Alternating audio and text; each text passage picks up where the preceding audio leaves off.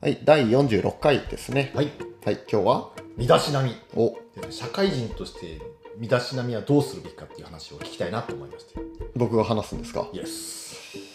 うん。清潔感以上だと思ってまして、はいはい。まあ、髪の毛もそうじゃないですか。で、か顔っていうか、まあ、別にそんなに、あのー女性なら化粧とかは最低限でいいと思いますし、男性も、まあ、なんだろうな。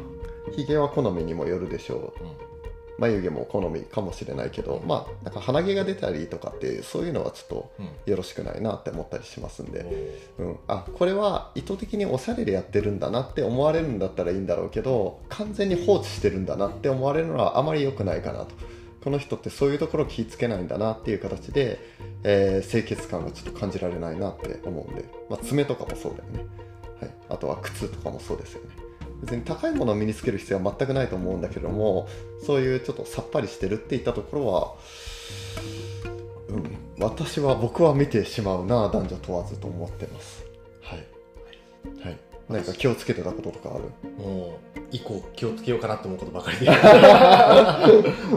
そう全然もうひげとか剃ってこなかったからねまあ逆にヒゲならファッションのヒゲにしちゃえばいいんだけどねそう、うんまあ、さファッション整えたりするんでしょそうそうそう全くしなかったからねああただの武将ヒゲねそう武将髭うーんそうねそうねちょっと気をつけようかなっていうえどんな人がさ、うんあのー身だしなみ良かったなって思もうもうう、ね男女問わずどっちでもいい、男女問わずかうん、まあ、常々、あれだね、まあ、花さんおしゃれやな思ってたけどほうも、ほうまあ、身だしなみだったのかって思っちゃうけどね。あ あまあそこまで高いもん身につけてないからねうんあとなんかね、身だしなみかわからんけども、